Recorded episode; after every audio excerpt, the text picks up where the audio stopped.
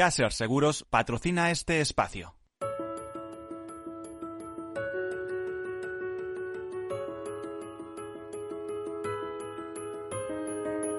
Tercer sector, un espacio para la economía social. Un programa dirigido por Miguel Benito.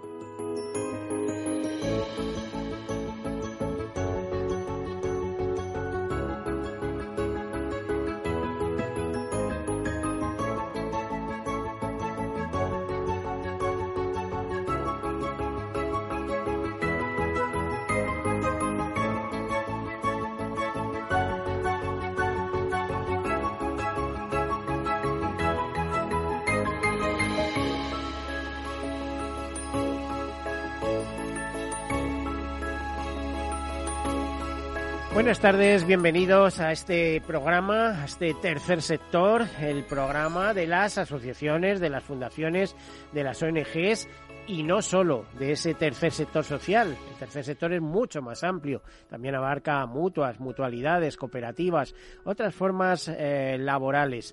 Decirles que cuando hablamos de tercer sector queremos decir que es un, tercer, es un sector pujante, que no es público, que es privado que en teoría no debía tener beneficios, pero tenerlos los tiene. Lo que pasa es que esos beneficios se reinvierten en el fin fundacional para que fueron constituidas esas empresas. Y además son eh, un fin social de, interés para todo, porque esas empresas se constituyeron eh, en el campo de la acción social, de la cooperación internacional, de la defensa del medio ambiente, de la educación, de la investigación, de mejorar la vida a los seres humanos en definitiva. Es un sector pujante desde el punto de vista de que si hablamos desde la perspectiva económica, es casi o supone casi el 10% de nuestro PIB. Sabemos que hay eh, fundaciones que son cabeceras de grandes grupos. ¿Saben el gran grupo que supone eh, empresarial que supone Fundación 11? Si lo saben, si es que más de, uno eh, ha estado alojado en sus hoteles y sabe lo que hay detrás. Bueno, pues Fundación 11, Fundación El Corte Inglés, Fundación Mafre, eh, o Fundación La Caixa, ¿qué más les voy a decir? Si es el principal accionista del grupo, del primer grupo bancario español. Bueno, pues todo eso de alguna manera es tercer sector eh, o implica tercer sector. Por eso les digo yo que el 10% de la economía. Por ejemplo, siempre cuento, como soy periodista eh, con una gran vertiente aseguradora, el caso de las mutualidades. Las mutualidades gestionan más de 52.000 millones de euros por cuenta ajena, por cuenta de sus socios por supuesto. En fin, y las cooperativas, las cooperativas son una potencia en nuestro país. Bueno, pues todo esto es tercer sector, es eh, también la solidaridad mercantilmente organizada, pero eh, por un factor, para ser eficaces, para poder llevar más.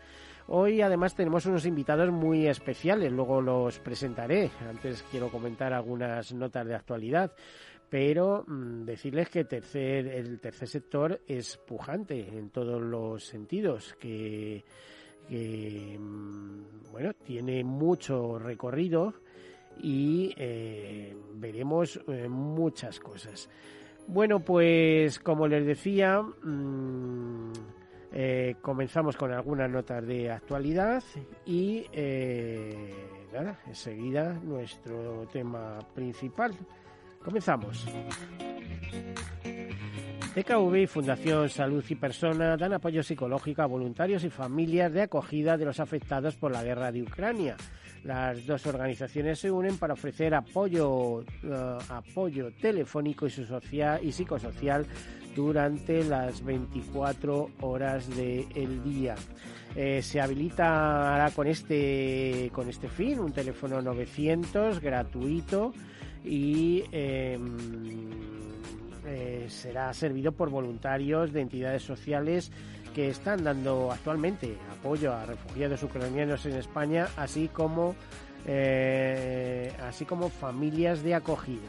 Se ha creado una guía destinada a los niños con el objetivo de ayudarles a expresar sus emociones. Este emocionario, como se denomina em, por los promotores de esta idea, ya les digo, la DKV Fundación Salud y Persona, resalta un dibujo, en un dibujo ocho emociones básicas que se explican tanto en castellano como en ucraniano. Y Fundación Copade y Unimos y el Ayuntamiento de Madrid se unen para poner en marcha el proyecto Ecosystem MAT. Su objetivo principal es identificar los emprendimientos eh, fundados o liderados por mujeres en cuatro distritos de Madrid capital para visibilizar su aporte al ODS 5, es decir, al Objetivo de Desarrollo Sostenible de la Agencia de la Agenda 2030 ONU y ese ODS 5 habla de igualdad de género. Este proyecto pretende contribuir a reducir la brecha de género que caracteriza al sector empresarial madrileño y que perjudica a las mujeres empresarias. Y SEO BirdLife y World Wildlife Fund, es el Fondo Mundial para la Naturaleza, dos ONGs de largo recorrido, una pequeña diferencia. El World Wildlife Fund, el Fondo Mundial para la Naturaleza, del cual fui miembro en su momento en la rama juvenil ADENA, ¿no? Es decir, guardo con mucho cariño el carné de, del INCE, de, de ADENA, del World Wildlife Fund. Eh, bueno, piden participación y ambición ambiental para abordar las observaciones de la Comisión Europea sobre la política agraria común de España. Nos dicen concretamente desde SEO de la Sociedad Española de Ornitología, que tres semanas después de que la Comisión Europea emitiera sus observaciones sobre el plan estratégico de la PAC, de la Política Agraria Común, y finalizado el plazo del Ministerio de Agricultura, Pesca y Alimentación eh, para responderlas, las ONG ambientales lamenta que no se las haya convocado aún para participar eh, de este importante momento. SEO BirdLife y World Wildlife Fund España, Fondo Mundial para la Naturaleza de España, destacan que la mayoría de las observaciones sobre eh, la PAC de España tratan sobre el planteamiento de la arquitectura verde como el necesario apoyo a la Red Natura 2000 o asegurar el beneficio ambiental en las inversiones de regadío, ámbitos de trabajo en los que destacan estas ONGs y sobre las cuales pueden hacer aportaciones de utilidad.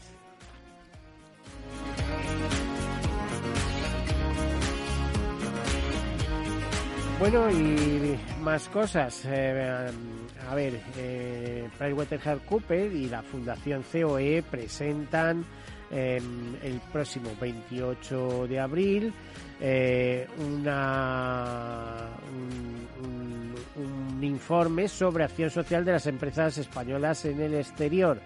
Eh, nos dicen literalmente que la empresa española apuesta firmemente por la acción social en el exterior. Por ello, desde Fundación COE y Fundación PricewaterhouseCoopers hemos elaborado un informe que pone en valor los esfuerzos que realizan las empresas españolas en este ámbito. Se han estudiado hasta 178 proyectos e iniciativas a cargo de 64 empresas, con una contribución anual por encima de los 250 millones de euros y beneficiando a más de 38 millones de personas. Así que hay que estar atento a esto, así que eh, hay que apuntarse. Bueno, y como nota de actualidad también destacada de alguna manera, decirles que se ha celebrado el tercer Congreso Felicidad Auténtica que inspira a más de 500 personas que se han reunido en Yecla para afrontar la vida con positividad. Bueno, pues un, una cosa curiosa. Eh, nos comentan eh, desde, em, esta iniciativa que el Teatro Concha Segura de Yecla albergó la tercera edición de este encuentro patrocinado por Gomarco y la, con la colaboración del Ayuntamiento de Yecla, al que han acudido familiares de niños con necesidades especiales, personal sanitario, trabajadores y usuarios de 26 ONGs y entidades del tercer sector de la región de Murcia, además de público en general. Bueno, eh, Juan Maquel y Falian Villena, expertos internacionales en coach motivacional, eh, impartieron o compartieron las claves sobre cómo buscar la felicidad en la vida diaria y afrontar con positividad las dificultades y miedos. Eh, este congreso, en este congreso, más de 500 personas han recibido una dosis de positivismo y felicidad para afrontar las dificultades del día a día.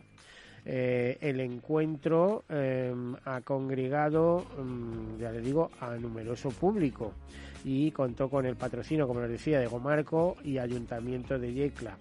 Eh, bueno, pues se podría decir muchas cosas, pero Lucio Fernández, impulsor de Felicidad Auténtica, decía que en ese momento el movimiento de Felicidad Auténtica amplifica el propósito con el que surgió, que es ayudar a los demás de manera altruista para afrontar las dificultades que puedan tener. Por eso es necesario compartirlo, como nos lo están transmitiendo ahora las 500 personas que llenan este teatro Concha Segura de Yecla porque todos tenemos en algún momento necesidad de que nos apoyen, nos animen y nos hagan ver que hay que buscar el sentido a vivir la vida a pesar de las dificultades. Bueno, pues este, estas serían las notas de actualidad. Hay alguna más, pero que iremos contando luego a lo largo del programa. Y entramos ya en nuestro tema, en nuestro tema con dos invitados destacados eh, concretamente con Sofía Bobo, que es técnico de vía directa de Manos Unidas. Bienvenida, Sofía. Hola, buenos días. Y con Alejandro García Angulo, que es responsable de relaciones con empresas de esta importante ONG, una de las más importantes españolas. Buenas tardes, Miguel. Eh, bienvenidos. Creo que estáis ahora mismo en campaña, ¿eh? como otras muchas veces. Vamos a ver, o vamos a escuchar de qué va esta campaña. Hay una alegría tan grande como llevar agua potable donde no llega, tan vital como el acceso a la sanidad y a la educación en los lugares más olvidados, tan necesaria como alimentarse cada día. La alegría de vencer nuestra indiferencia y ayudar a hacerlo posible. No les des la espalda. Contra el hambre, actúa. Entra en manosunidas.org y colabora. Pues ya está todo dicho, ¿eh? haciendo cosas positivas por la humanidad. de alguna manera, Manos Unidas nació a partir de eh, un impulso que dieron unas mujeres católicas que acudieron a un congreso de la FAO en Roma, si mal no recuerdo, y dijeron, algo tenemos que hacer por el mundo. Es así, ¿no? Más o menos. Hace 60 años ya de, aquello. 60 años cumplidos. Bueno, desde entonces, ¿cuánta gente, eh, cuántas cosas habréis hecho? Decir, ¿Cuánta gente ha comido gracias a eh, Manos Unidas? Pero ¿cuántas cosas habéis hecho desde entonces? Pues ¿no? no, tenemos el número porque es incalculable. Eh, hace 60 años no teníamos los métodos de seguimiento de beneficiarios que tenemos hoy en día, pero te puedo asegurar que la cifra es abrumadora, seguro. Seguro. Em, a ver, Alejandro, em, ¿qué hace un responsable de relaciones con empresas en una ONG como Manos Unidas, que es una de las grandes españolas? Yo, eh, a ver, me podéis regañar si queréis y demás, pero digo que es muy importante que haya ONGs españolas y fundaciones españolas muy importantes, porque eh, a lo largo de nueve años de programa que venimos haciendo como tercer sector, eh, eh, puedo decir y he descubierto que la solidaridad también tiene bandera. No nos engañemos, no es lo mismo estar recaudando dinero para una ONG británica y que se presente en los lugares diciendo, oye, fíjate qué buenos son los ingleses, aunque tengan una percepción global y tal y cual que llegue una ONG española y pueda hacer lo mismo y codearse en igualdad de condiciones. ¿eh? O sea, esto es importante, porque además los puestos de trabajo, que los hay eh, en todas las ONGs, eh, dependen mucho de eso. Es decir, si... si tenemos ONGs potentes en España, pues, pues las, esos puestos de trabajo estarán en Sevilla, en Barcelona, en, tengo, en, Coruña o en Madrid. Que justo nuestra ONG, Manos Unidas, eh, se caracteriza por ser una ONG de voluntarios. Son 140 contratados aproximadamente frente a 5.000 voluntarios. Es decir, nosotros tenemos alma de voluntarios. De hecho, los puestos de poder, eh, por así decirlo, entiéndeme, los puestos relevantes dentro de, de, nuestra ONG de Manos son, Unidas. Son de voluntarios. Son la presidenta, sí, Clara Pardo es voluntaria. Eh, en fin, cada, cada puesto clave eh, son voluntarios. Las delegadas eh, por toda España, que tenemos 74 delegaciones, eh, cada delegada es voluntaria. Por lo tanto, en este caso, te lo digo porque a la hora de, del tercer, o sea, las personas que ven el tercer sector de lejos, que está muy bien que decían lo de los sueldos, muchas veces tienen ciertas reticencias por, por, el, por el gasto en sueldo y tal, que simplemente en, Manos Unidas eh, ese tipo de gasto, el, gasto de estructura, es de las menores. bueno, vamos a ver, eso para los que nos escuchan y no lo saben, normalmente se respeta la regla 80-20 que se dice, 20 en gastos de gestión y no sé qué, y 80 para, para terreno. Claro, ¿eh? nosotros no superamos el 9%.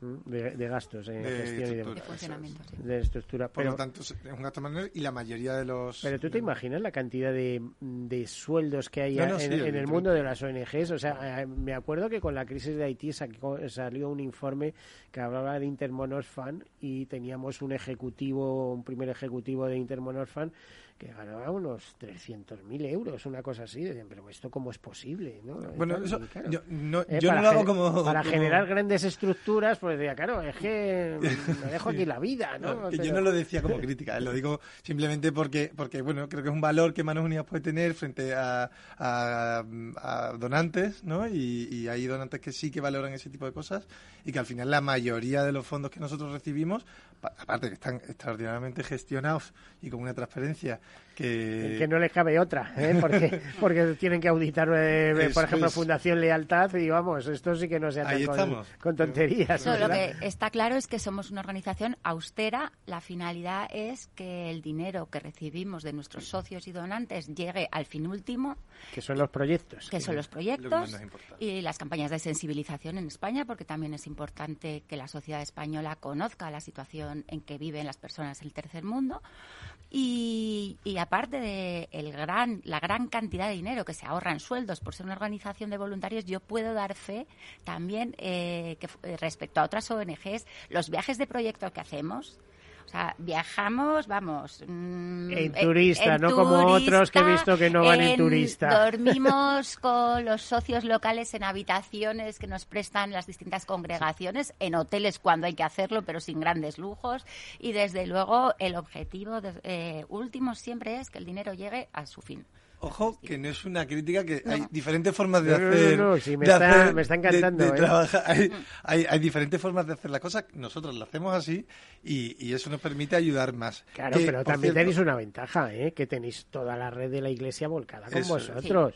Pero la iglesia misionera, la iglesia en España, en fin. Es decir, eh, es una gran alianza, podríamos decir. ¿no? Efectivamente, al final allí eh, tenemos un impulso importantísimo, ¿no? Eh, la iglesia está detrás nuestra, con nuestra compañera Caritas, que es nuestra hermana también, siempre que, siempre lo decimos. Y ellos, nosotros hacemos cooperación internacional. Eh, ellos están un poco más aquí en casa. Eh, pero luego quería, porque te quería hablar un poco de la importancia de la cooperación internacional también, ¿eh? quería, mm. quería decirlo porque al final algo... Vamos a hablar cosas breves porque en tres, cuatro minutos nos vamos a ir a publicidad y se nos va a fastidiar la cabeza porque yo, grandes temas como cooperación internacional o cuál es eh, la relación que tenéis con las empresas para que sean donantes, aunque me consta que yo creo que lo que tenéis es una aluvión de donantes.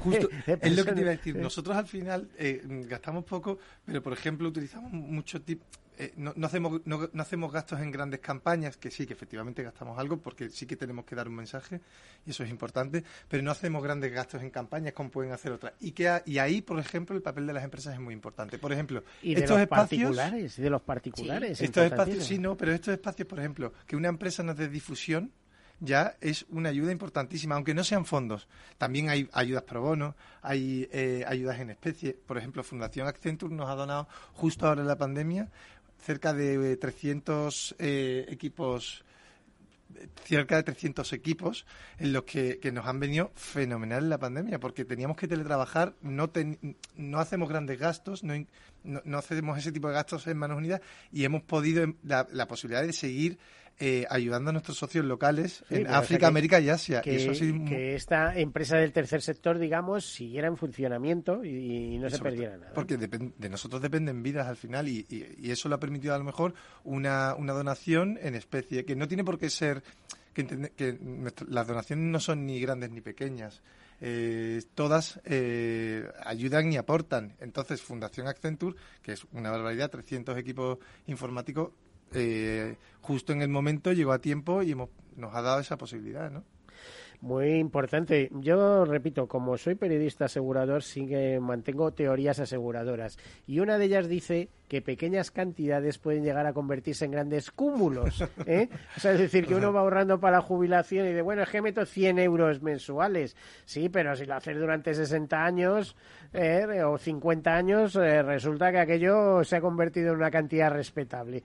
Por lo tanto, mm, las ayudas, por ejemplo, también en el caso de NGs, pues decimos que no, pero mi padre decía que un grano no hace granero, pero ayuda al compañero. Así que todo esto es, es real como la vida misma en el terreno de las ONG. ¿No es así, Sofía?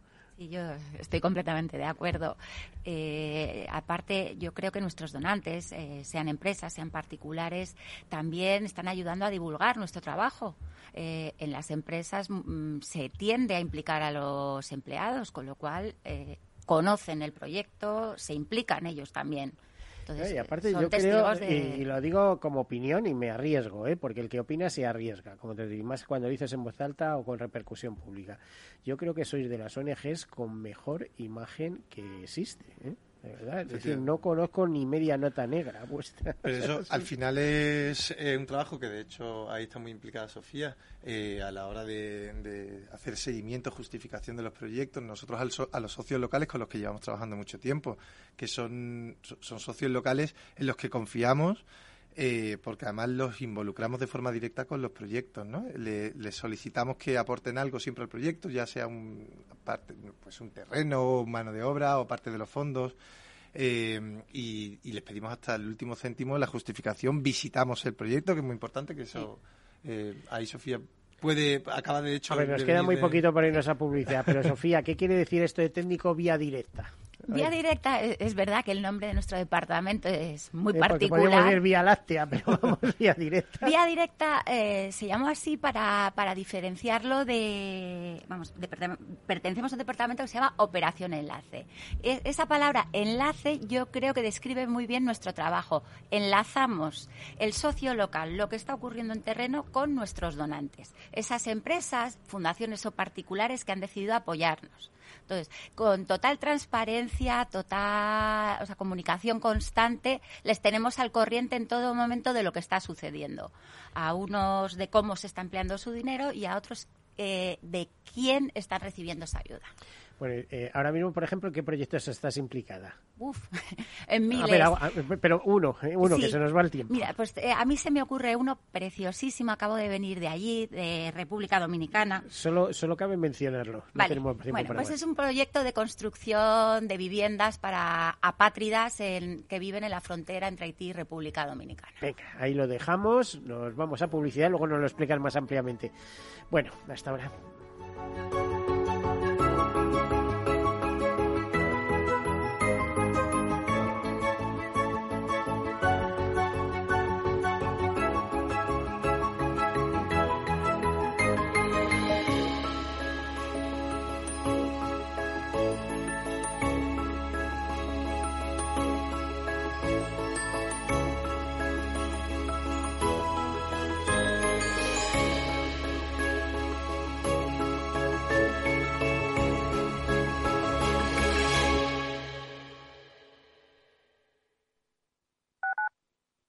Capital Radio Madrid 103.2. Nueva frecuencia, nuevo sonido. Disfruta de la mejor cocina gallega en Montes de Galicia. Todo un clásico moderno en el barrio de Salamanca. Disfruta de la variada dieta atlántica, de las mejores carnes y pescados tratados con respeto y transparencia y regados con una de las mejores bodegas de la zona. En grupo, en familia o en pareja, Montes de Galicia te ofrece el espacio perfecto en cada ocasión. ¿Qué es ir más allá? Con Arval podrás llegar donde te propongas de la forma más sostenible y asegurar un mundo mejor contribuyendo a la seguridad en carretera, al futuro de las ciudades y a la calidad de vida. Ser responsable sin tener miedo al liderar el cambio. Arval, la transición energética arranca aquí. Más información en arval.es. Esto te estás perdiendo si no escuchas a Rocío Arbiza en Mercado Abierto. Isabel Bento, directora de Desarrollo de Negocio de BlackRock. Hubo un cambio de paradigma y es el, el reconocer que el riesgo climático es un riesgo financiero y que la transición energética es una oportunidad de inversión Y eso al final se traslada, en nuestro caso somos una gestora de activos, en cómo gestionamos las carteras, ¿no? en cómo es importante identificar esos riesgos climáticos y también eh, cómo analizamos las compañías teniendo en cuenta la oportunidad que tienen por delante de navegar esta transición energética. Mercado Abierto con Rocío Arbiza. Acción, emoción, pasión. Deporte en estado puro todos los días en el balance de la mano de Paco Lloret. Entre las ocho y las ocho y media de la noche, el balance de los deportes en Capital Radio.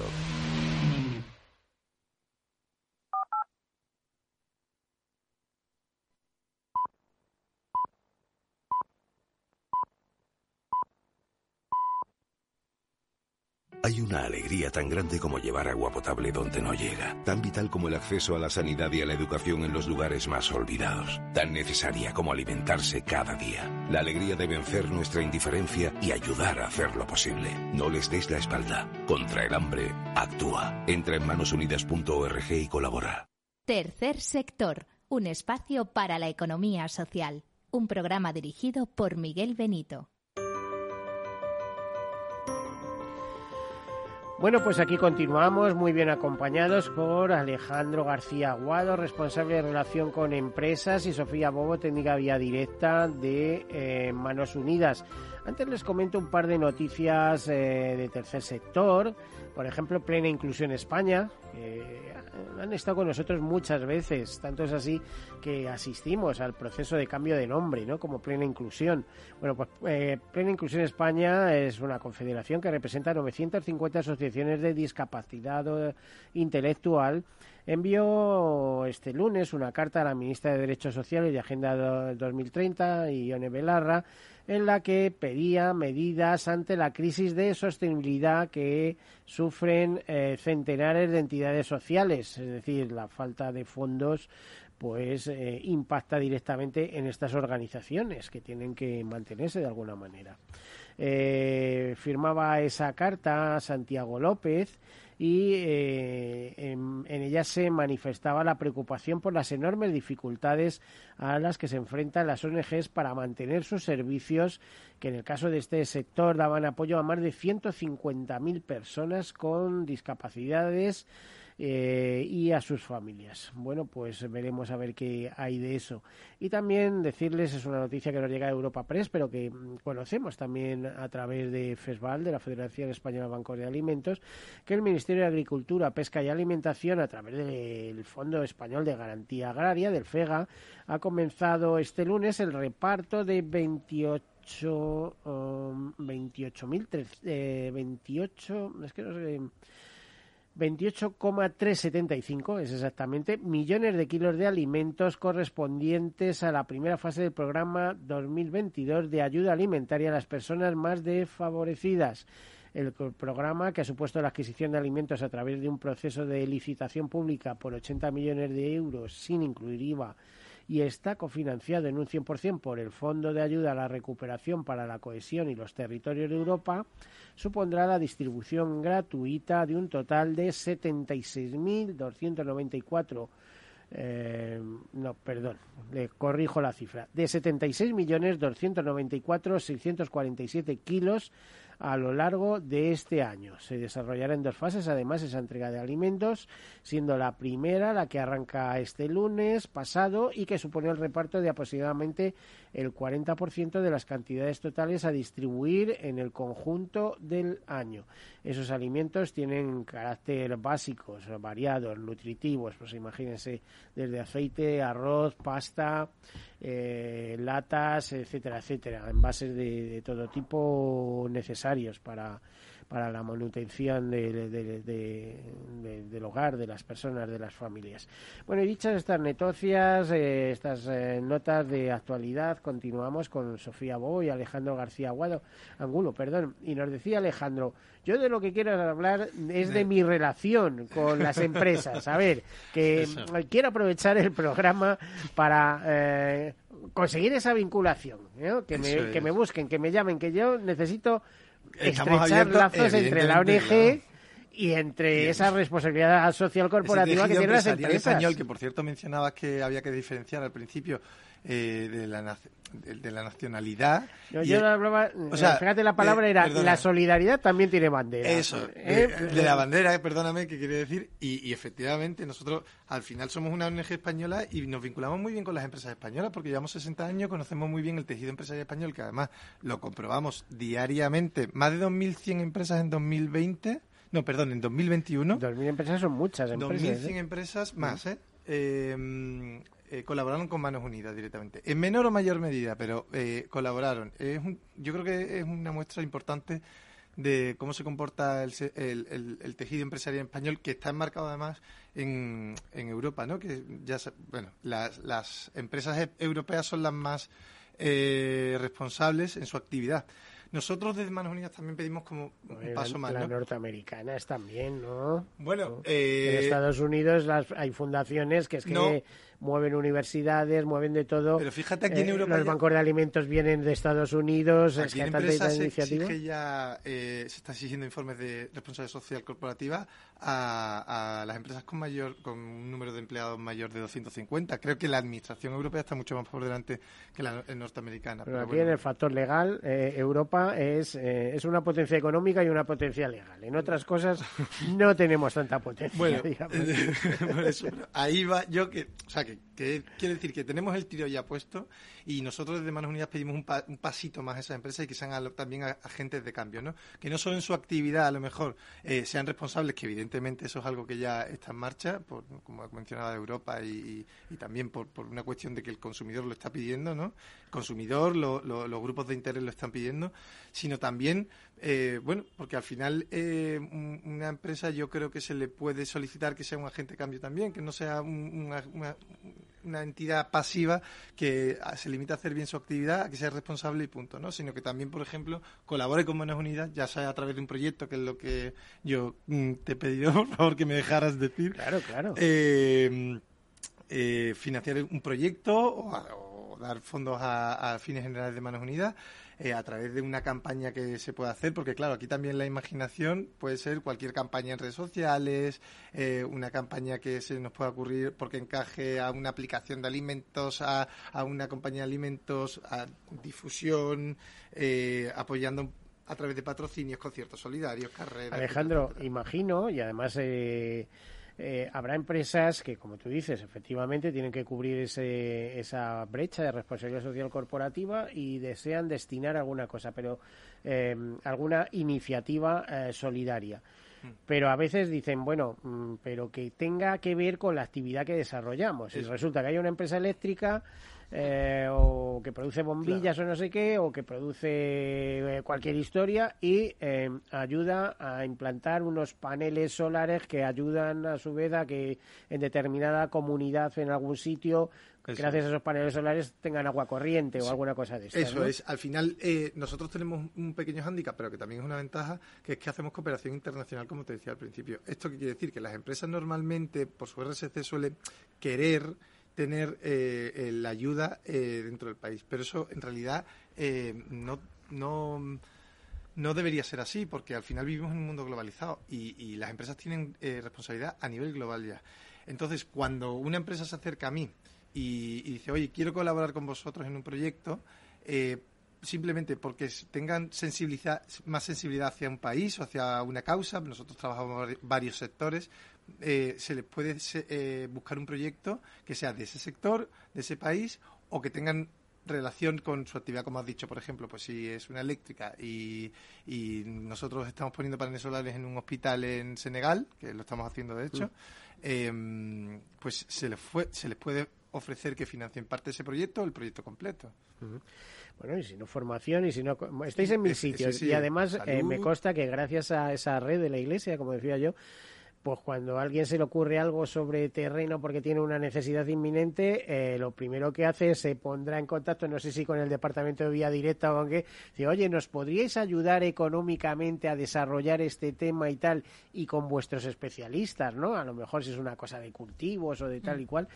Y entonces el problema es al revés, es decir, por un lado viene la necesidad y por otro a ver cómo lo casamos con la eh, con las donaciones empresariales, ¿no? Mira, te, te comento, cuando a nivel local se detecta una necesidad eh, los socios lo que suelen hacer es ponerse en contacto con nuestro departamento de continentes. Tenemos responsables por zonas.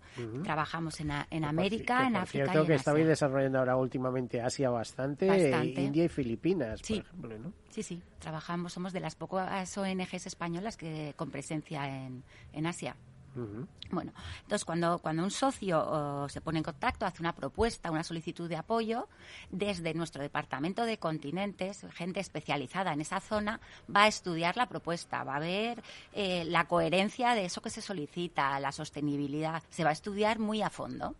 Entonces, eso y luego hay que buscar un camino, claro.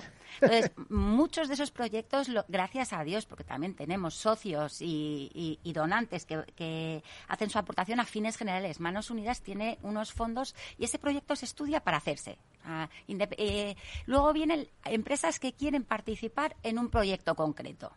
Entonces, en función de las necesidades o de los intereses de esa empresa, yo veo que eh, efectivamente esta empresa quiere trabajar en Asia o esta empresa quiere eh, trabajar con niños con discapacidad. Bueno, pues buscamos en nuestra cartera de proyectos eh, por sector, localización, beneficiarios y demás. Entonces, tenemos lo bueno que ya esos proyectos los tenemos y, con la intención de hacerlos y sacarlos adelante. Claro, si te digo cuántos miles de proyectos habéis hecho en estos 60 años, saldrán muchísimos, pero por ejemplo, el año pasado, ¿cuántos proyectos habéis podido llevar adelante? El año pasado se aprobaron 506 proyectos que, junto a los que seguían en curso del año anterior, fueron más de 800 proyectos. Es que para eso, vamos, hay que tener, países. para gestionar eso, eso, eso, pues hacen falta recursos humanos, ¿no? Y mucho voluntario, como, como estabais contando. Sí. Mm. Entonces, eh, a partir de ahí, o sea, nosotros ya tenemos ese proyecto. En o sea, que el proyecto entra por un lado, eh, la necesidad por otra. Eh, imagino que desde tu departamento de vía directa incluso le pincharás a Alejandro y dirás, oye, Alejandro, necesitamos a alguien que nos financie esto, date una vuelta a ver por ahí. ¿Es así o no, Alejandro? ¿Hasta ahí llegamos? No, no, si yo lo, tengo yo mareados a ellos. Ah, suele ser al contrario. imagínate 74 delegaciones pidiendo proyectos a, un departamento de... Pero tú, Alejandro, estoy pensando que en algún momento, aunque te mueves con muchas relaciones, en algún momento hará la llamada de puerta fría, ¿no? de llamar por teléfono y decir, oye, mira, te llama Buenas Unidas, que, tenemos algo, una necesidad y creemos que vosotros nos encajáis, que podéis echarnos una manita, ¿no? sí, sí, mm. tanto para campañas como para difusión si la necesitamos, eh, directamente porque vemos que es una empresa solidaria o que puede ir en nuestra línea, nosotros tenemos un código ético y al final, mm, por, por una cuestión interna, no, no podemos colaborar con, con todo tipo de empresas, ¿no? Porque sería un poco... Bueno, pero vosotros apuntáis maneras en el sentido de que crecéis y crecéis y que... Oye, que llevar 800 proyectos en un año, tela, ¿eh? Sí, sí, sí. Desde luego, ahora se me ocurría uno que, que además asegura Fundación Pelayo, eh, con, con, otra fundación, eh, pues dieron un, tanque, eh, creo que... Bueno, con la Fundación Pelayo llevamos trabajando varios años y nos están apoyando en diversos proyectos. El último fue eh, el año pasado, en 2021, sí, eh, en 2021 fue. una iniciativa en África que no sé si sería con vosotros. No, esta no, es, pues, como, mm. bueno, pues como colaboran con, mm. con, muchas organizaciones será otra. Con nosotros participaron en la compra de, de un generador de oxígeno para un hospital de una zona remota de la India, en Chandrapur, eh, en, plena, en plena segunda ola de la variante Delta, que no había oxígeno no, eh, disponible en el mercado para, para, para poder atender a, aquella avalancha de pacientes enfermos. Y gracias a la Fundación Pelayo, también a otras empresas, Gestin Médica, la Fundación ADEI, una empresa que se, eh, madrileña que se llama Mazuelas, pues pudimos sacar adelante ese proyecto. Y, se construyó, o sea, se compró un generador que hubo que importar porque en aquel momento ya digo que ni en el país había maquinaria, fueron 100.000 euros que gracias a los cuales se salvaron muchísimas vidas en un sitio donde es que esa pobre población estaba condenada a morir. Perdido de la mano de Dios, como se dice vulgarmente. ¿no? Y además, de hecho, creo que el hospital, eh, el gobierno lo incluyó como un hospital oficial, por cierto, hospital financiado exclusivamente por Manos Unidas, es un hospital hoy eh, que es un hospital oficial dentro de la de, la red sanitaria de la red sanitaria para sobre todo para el tratamiento del covid precisamente por, por ese tanque que vino gracias a manos de, de las empresas que colaboran con Manos Unidas pero un poco volviendo a lo que tú decías antes nosotros ese tanque o sea, ese generador de oxígeno queríamos comprarlo, la necesidad estaba ahí, íbamos a sacarlo. Hubo eh, empresas que se pusieron en contacto con nosotros eh, que estaban interesadas en participar eh, en esa crisis puntual de la variante Delta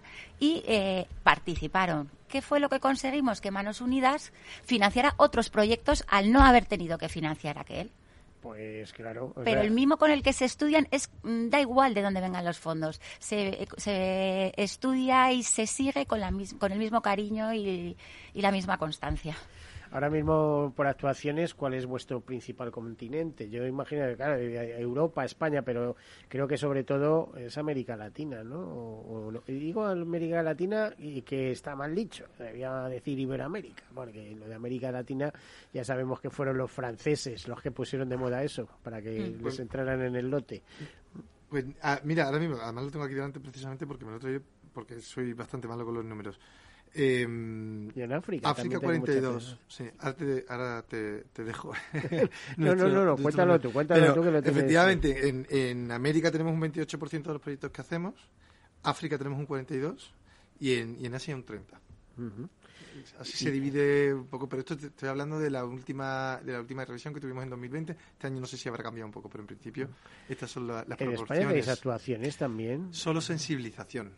En España nosotros nos dedicamos a sensibilizar sobre los problemas de los países del sur, ¿no? que al final es importante que la población española conozca eh, los problemas a los que se enfrentan, porque, por ejemplo, nuestra campaña mm, de este año está un poco basada también que al final, eh, jolín, pues mm, nosotros hemos vivido el COVID aquí y es una situación a la que se enfrentan antes del COVID miles y miles de personas eh, en sus países como, como su norma. Nosotros ha sido un par de años, pero imagínate tener eh, deficiencia en, el sistema de salud eh, constantemente, como lo hemos tenido aquí. Todas, todas. Es que, es que no tiene sistema de salud directamente en muchos sitios. Eh, nos estabas contando, Sofía, antes eh, algo muy bonito que tenemos que interrumpir por la pausa publicitaria, etcétera.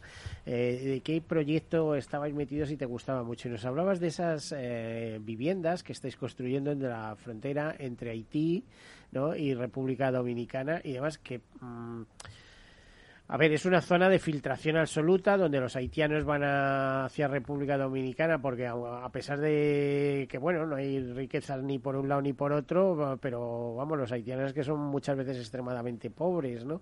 Em, y esos eh, refugiados lo que estáis haciendo es eh, darles vivienda. Sí, bueno, eh, contarte que a mí me impresiona muchísimo las diferencias entre Haití y República Dominicana. Ya si coges una, una foto de satélite. Igual has estado sobre terreno. Sí, sí, he ido al terreno, sí.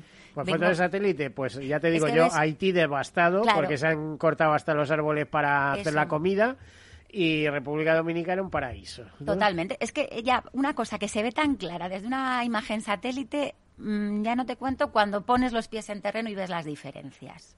Y dentro de República Dominicana, que es un país que sí se está desarrollando cada vez más, sobre todo gracias al turismo, cuanto más te vas acercando a la frontera con Haití, menor presencia de servicios, o sea, el propio gobierno dominicano es donde menos apoya, ¿no? Ya pasas la frontera y es una cosa, bueno, pues se te cae el alma a los pies. Eh, eh, eh, Haití es el país menos desarrollado de América, ya lo era, pero su situación coyuntural desde el del año pasado, la crisis de, gasolina que hubo, la inseguridad provocada por las bandas, eh, ahora mismo hace la situación... huracanes, no sé qué. el terremoto de este verano. Eh, la situación es un país que, vamos, yo cuando les veo sonreír me admira porque porque es difícil. Eso, va en sus genes, ¿eh? eso va en sus genes, totalmente, totalmente. Entonces, aparte de todo eso, entonces nuestra forma de acercarnos a Haití, ahora mismo, tal y como está la situación en el país, nosotros no entramos, no podemos entrar. Entonces, trabajamos a través de la frontera con Dominicana. Y con algunos socios con los que ya teníamos larga trayectoria desde antes de, agravarse tanto la situación y, y, por esa confianza sí que trabajamos con ellos. Pero, pero para nosotros ahora mismo es impensable pasar. Entonces, en mi, en mi viaje reciente sí, sí hemos hecho pequeñas incursiones desde los cuatro puntos fronterizos, desde los cuatro pasos que, que hay en la frontera, hemos entrado a ver la realidad, la realidad haitiana. Entonces, como te decía, en el año 2013 hubo una reforma constitucional y le quitaron la nacionalidad dominicana a todos los descendientes de haitianos ilegales desde, que habían entrado en el país desde, 2000, desde 1929. Madre mía. Entonces se encontraron con miles y miles de personas apátridas. No eran haitianos, no eran dominicanos, no tenían dónde ir. legales, no eran ilegales, pero tampoco eran legales, ¿no? y bueno. Entonces, esa población, la mayoría bajo el control dominicano, se les devolvió a Haití. Pero ya digo, en Haití, esos pocos derechos que haya, tampoco los tenían. Entonces se fueron agrupando en, asentamientos en unas condiciones lamentables en torno a la frontera. Poco a poco se les ha ido reubicando. Pero en el sur, de, en la frontera sur, en la frontera entre, Pedernales y Ansapit, que es el, nombre de, la ciudad haitiana, todavía queda un asentamiento de, personas que, que necesitan ser realojadas, que viven es que, es que no hay palabras, no se me ocurren ni palabras para describir lo que vi. Y en ese contexto trabajan las hermanas carmelitas del eh, de Monte Carmelo y, es increíble el trabajo que están haciendo. Eh, primero empezaron con, y Manos Unidas ha estado con ellas desde el principio. Primero se construyó un dispensario, el dispensario Santa Teresa, que es que lo ves. Y parece, no te voy a decir un, un ambulatorio del centro de Madrid, pero pulcro, que funciona, una delicia, se respira paz y, se ve que cómo atienden a los pacientes. Siguiente paso fue intentar pues, eh, darles una vivienda a, las personas de los asentamientos. Son proyectos que se tienen que ir haciendo por fases, un poco en función de los fondos, y a las familias beneficiarias se les va eligiendo por número de hijos, por, eh, por vulnerabilidad. Cuanto más necesites esa casa, lógicamente pasas a ser de los primeros. ¿Qué tipo de vivienda se construye sabiendo que es una zona sísmica donde los vendavales, los huracanes azotan cada dos por tres, etcétera? ¿Qué tipo de construcción se hace allí? Son unas construcciones muy sencillitas de unos 38 metros cuadrados, que dices, una casa de 38 metros cuadrados en las que se meten siete, siete miembros de familia. o, o, con los padres, con los hijos. Con... Así es. Sí, porque eh, yo, a mí me, una de las cosas que me ha cambiado la visión de verlo en una foto en proyecto a visitarlo, en proyecto ves una casa, pues una casetita bien, muy mona, muy, muy aseada, muy, pero cuando llegas y te enseñan su casa, ves el camastro de los siete. O sea, están en muchas mejores condiciones eh, de, de, higiene, de salubridad, pero aún así son 38 metros para 10 personas. Entonces, eso, ese tipo de proyectos los vamos sacando ahí sí que con el respaldo de, eh, pues de, socios y de empresas y, de distintos donantes. La primera tanda, de hecho, la, financió un, donante particular, un sacerdote que pues, había heredado un dinerito y decidió ayudar a, estas familias del asentamiento de Pacadoc. Después, otra tanda, otro proyecto, otra segunda fase, eh, participó el, Banco Sabadell. ¿Cómo cuántas viviendas habéis hecho allí? Vamos por 25, pero todavía nos quedan unas 70 familias por realojar. o sea que os quedan por hacer 70 y cuando terminéis con las 70 aparecerán otras 100. Pues, a ver, es una zona muy remota de Haití. Es verdad que por la inseguridad está llegando población del centro del país, pero, pero yo creo que no.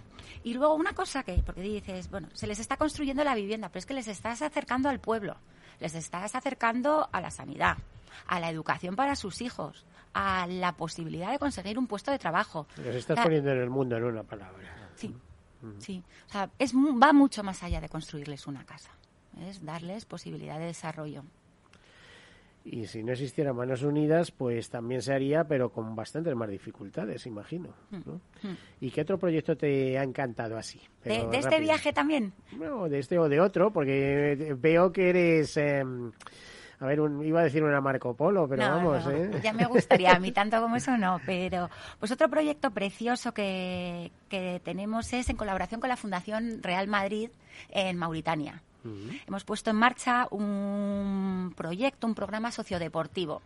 Entonces, eh, la Fundación Real Madrid apoya más todas las actividades sociodeportivas y Real Madrid más eh, el apoyo y el refuerzo escolar.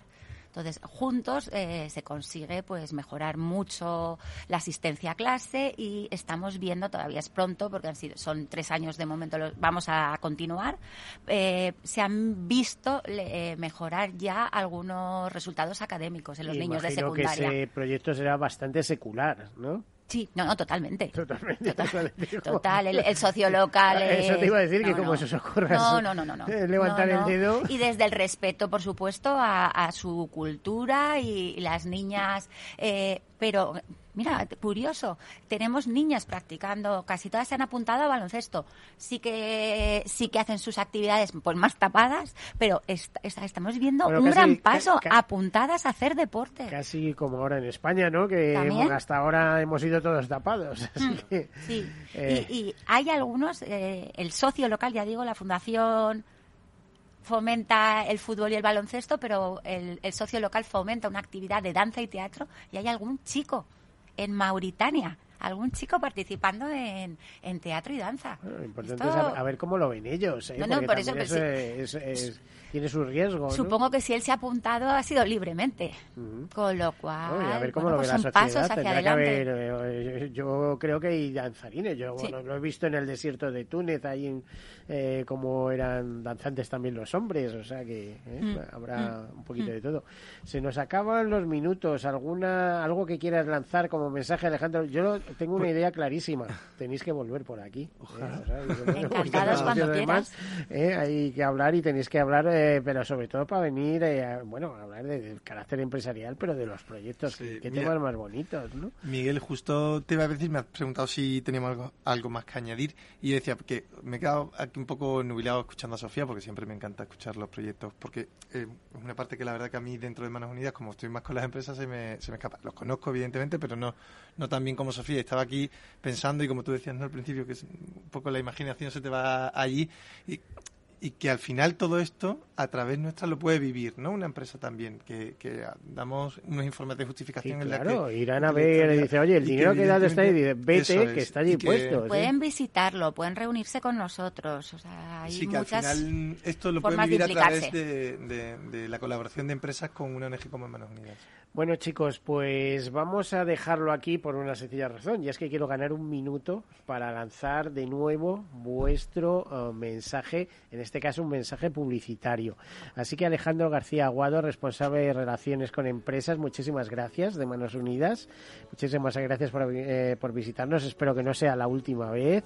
Y Sofía Bobo, técnica de vía directa, ya veo qué trabajo más apasionante tienes. Tengo que decir que los que trabajáis en ONGs tenéis dos tipos de remuneración el salario y el salario emocional, ¿eh? digamos el salario entendido por dinero y el salario emocional. Sin duda. ¿eh? Eh, pero es una auténtica maravilla. Bueno, a todos ustedes desearles una feliz semana y como siempre, pues ya saben, lo mejor está siempre por llegar.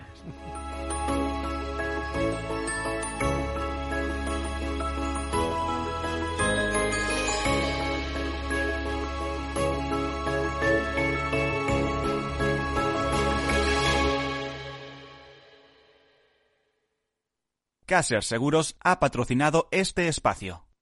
Hay una alegría tan grande como llevar agua potable donde no llega, tan vital como el acceso a la sanidad y a la educación en los lugares más olvidados, tan necesaria como alimentarse cada día. La alegría de vencer nuestra indiferencia y ayudar a hacerlo posible. No les des la espalda. Contra el hambre, actúa. Entra en manosunidas.org y colabora.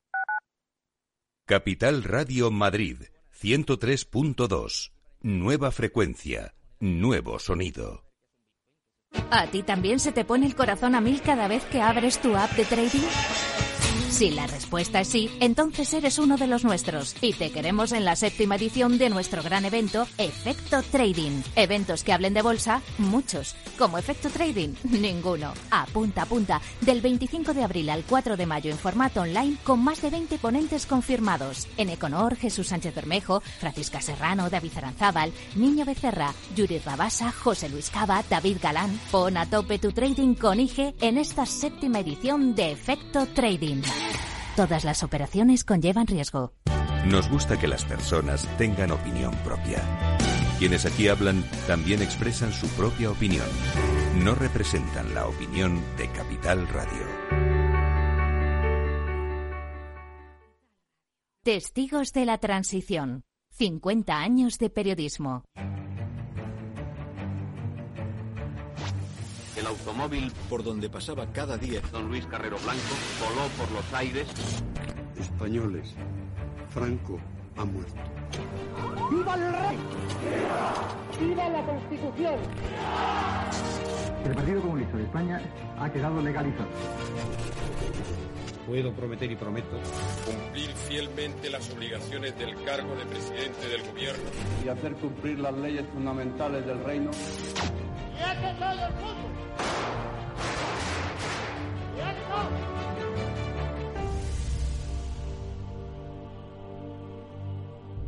Todos los miércoles a medianoche en Capital Radio.